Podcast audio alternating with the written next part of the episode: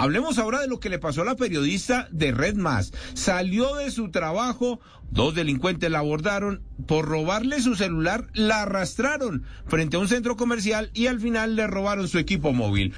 Por fortuna las heridas no fueron de consideración y ahora la policía de Fontibón busca a esos delincuentes que al parecer huyeron en una motocicleta.